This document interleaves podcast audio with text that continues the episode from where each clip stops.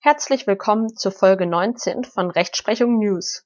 Heute wird ein Urteil des BGHs besprochen vom 17. Dezember 2020 mit dem Aktenzeichen 6ZR 739 aus 20.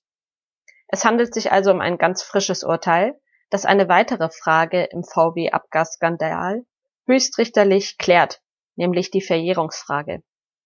Was war der Sachverhalt? Es handelt sich um eine VW-Standardkonstellation, die dürfte inzwischen bekannt sein. Der Kläger hat 2013 von der Beklagten einen VW gekauft. Dieser war mit einem Dieselmotor vom Typ EA 189 ausgestattet.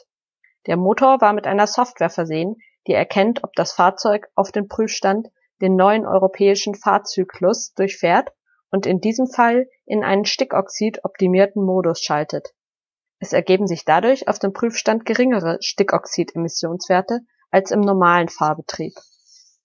Die Stickoxid-Grenzwerte der Euro-5-Norm wurden nur auf dem Prüfstand eingehalten. Der Kläger erlangte dann 2015 nicht nur allgemein von dem damals aufgedeckten Dieselskandal Kenntnis, sondern auch konkret davon, dass sein Fahrzeug auch hiervon betroffen war.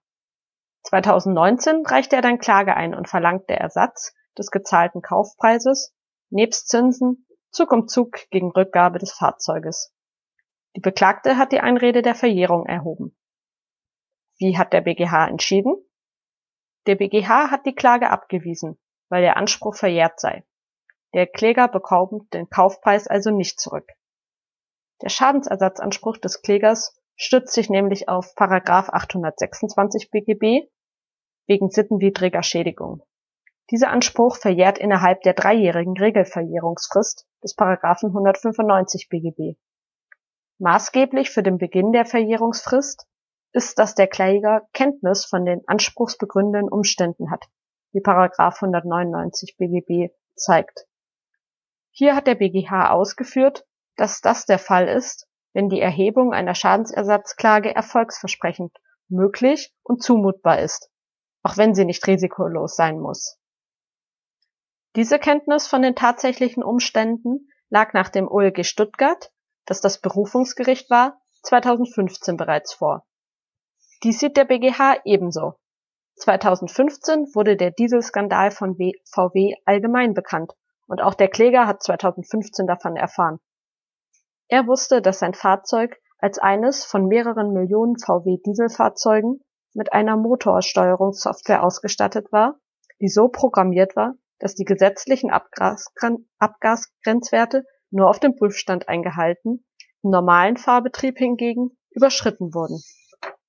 Und dass das Kraftfahrtbundesamt der Beklagten deshalb eine Nachbesserung der betroffenen Fahrzeuge aufgab.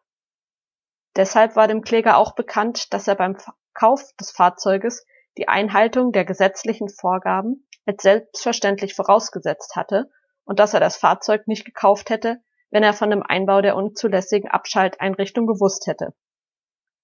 Die dem Kläger bekannten Tatsachen reichten aus, den Schluss nahezulegen, dass der Einbau der Motorsteuerungssoftware, die nach ihrer Funktionsweise ersichtlich auf Täuschung der zuständigen Genehmigungsbehörde abzielte, auf einer am Kosten- und Gewinninteresse ausgerichteten Strategieentscheidung von VW beruhte.